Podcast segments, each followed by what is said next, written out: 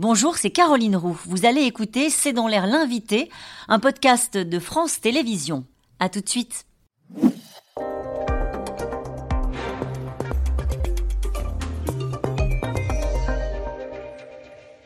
Bonsoir à toutes et à tous, bienvenue dans C'est dans l'air l'invité. Mon invité est aujourd'hui Christian Chesneau.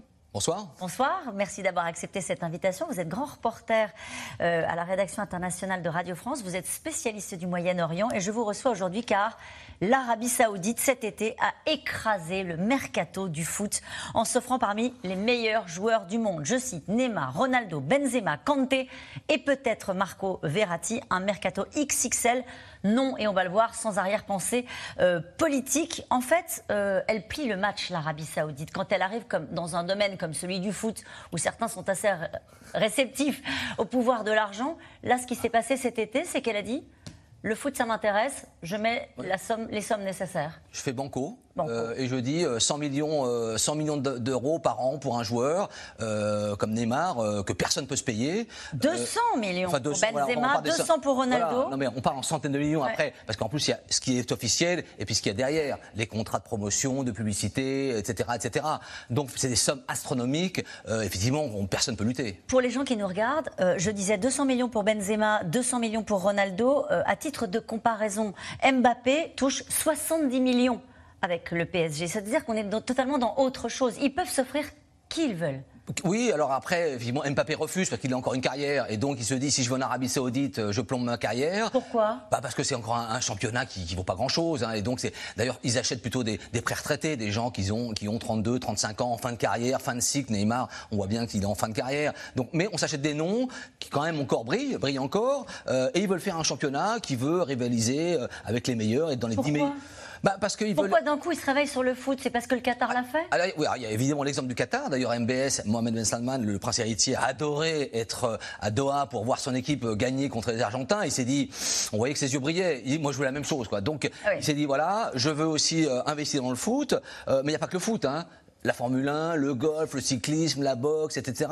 Donc c'est une offensive tous azimuts sur le sport, euh, voilà pour. Et même la Ligue américaine des arts martiaux. Oui, hier ils ont ils ont pris, une, euh, participation minoritaire. Oui, l'idée c'est d'être vraiment d'être partout, euh, d'exister dans, tous les sports. Mais pour récupérer par exemple la Coupe du Monde de foot, ce genre Pourquoi de pas en 2030-2034, alors avec une, alliance avec l'Égypte, hein, parce qu'on maintenant on partage les coupes du monde. On sait qu'ils auront les Jeux euh, d'hiver asiatiques en 2029. Ils ont, ils vont avoir l'Expo universelle peut-être euh, qui va être décidée en, novembre euh, à Riyad, peut-être les Jeux olympiques, etc. Mais ça veut dire qu'avec ces sommes-là, ils sont destinés à devenir les meilleurs, parce que quand on s'achète des grands joueurs et qu'on s'achète des joueurs comme qui ont du talent et qui s'achètent très cher sur le marché? Pas forcément. On voit le PSG.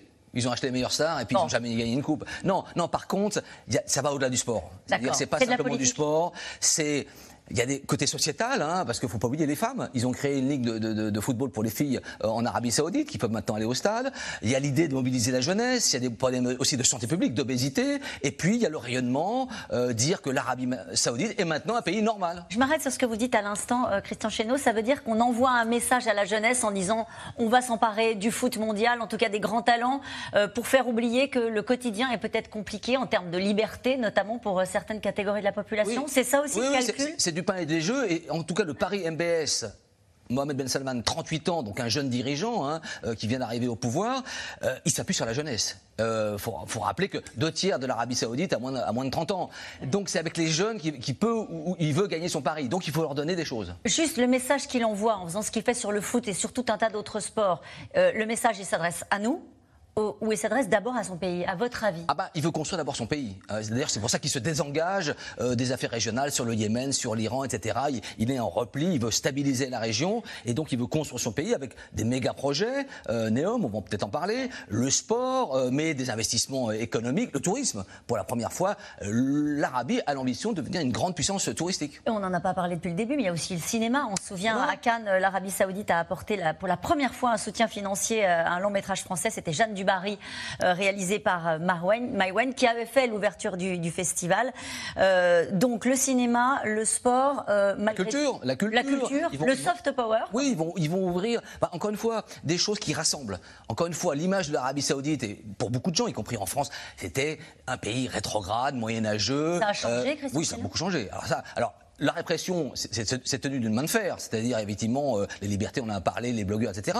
Mais sur l'ouverture sociétale, c'est une révolution. On passe du Moyen Âge à, à 2000. Qu'est-ce qui a changé, par exemple, pour les femmes de joueurs qui vont aller vivre en Arabie Saoudite? Ah bah déjà, euh, il n'y a plus de police religieuse euh, dans les rues. Avant, il y avait 15 000 moutawaïn, c'est-à-dire les, les, des gens qui avaient des fouets et au, moment de la, prière, qui, qui, passaient dans les rues pour que les gens ferment leur aillent à la prison, aillent à la, à la mosquée. voilà, la musique est permise, le sport est permis, les concerts. Euh, on a parlé du cinéma, ils ont créé ce, festival à Jeddah.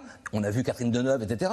Donc c'est vraiment, ils veulent se mettre aux normes, je dis, internationales occidentales. Les Occidentaux, quand ils vont là-bas, vivent normalement, n'ont pas de restrictions. Ah bah, alors maintenant, c'est en train de changer parce que longtemps les Occidentaux vivaient dans des compounds, c'est-à-dire des, espèces de cités à l'américaine, euh, gardées, euh, où, ils vivaient qu'ensemble. il y a aussi le problème de l'alcool. qui est toujours interdit. voilà, il y a encore beaucoup de choses, mais on sent qu'il y a une machine qui est partie, et ça, c'est MBS. On va en parler de cette machine. Il y a quand même des choses qui demeurent. Un enseignant à la retraite va être exécuté parce qu'il a fait euh, quelques tweets critiques contre le gouvernement sur les violations des droits humains en Arabie Saoudite.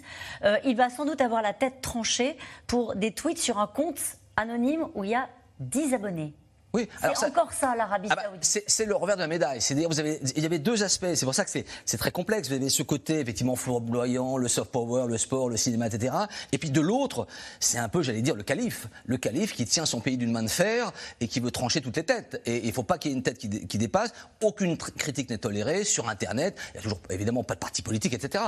Donc là, les gens sont aussi un peu tétanisés. C'est-à-dire que. Mais est-ce qu'on peut avoir l'ambition qui est la sienne d'ouvrir son pays au monde, recevoir des sportifs, recevoir recevoir des acteurs, euh, recevoir des grands événements, euh, et à un moment donné appliquer ce régime-là. C'est compatible à votre avis ou est-ce qu'à un moment donné, son projet, et on va voir qu'il est pharaonique, se heurtera à cette réalité bah, dans le pays? En tout cas, tout le monde vient à Riyad, tout le monde va à Jeddah. Ah. C'est-à-dire que, euh, y compris Joe Biden, Macron, enfin tout le monde, je veux dire, prend son, ticket pour, pour voir Ben Ben Parce qu'il a, il a, il a l'argent, la finance est là. Moi, il y a un banquier qui me disait récemment, je passe plus de temps dans le Golfe et à Riyad plutôt qu'à New York, parce que c'est là où se trouve l'argent, le pouvoir, et effectivement, on se souvient de l'affaire Khashoggi. On a l'impression que c'est au siècle dernier. On vient que tout le monde est passé. Alors qu'effectivement, les, vrais problèmes de droits de l'homme, de liberté, sont toujours là. Mhm.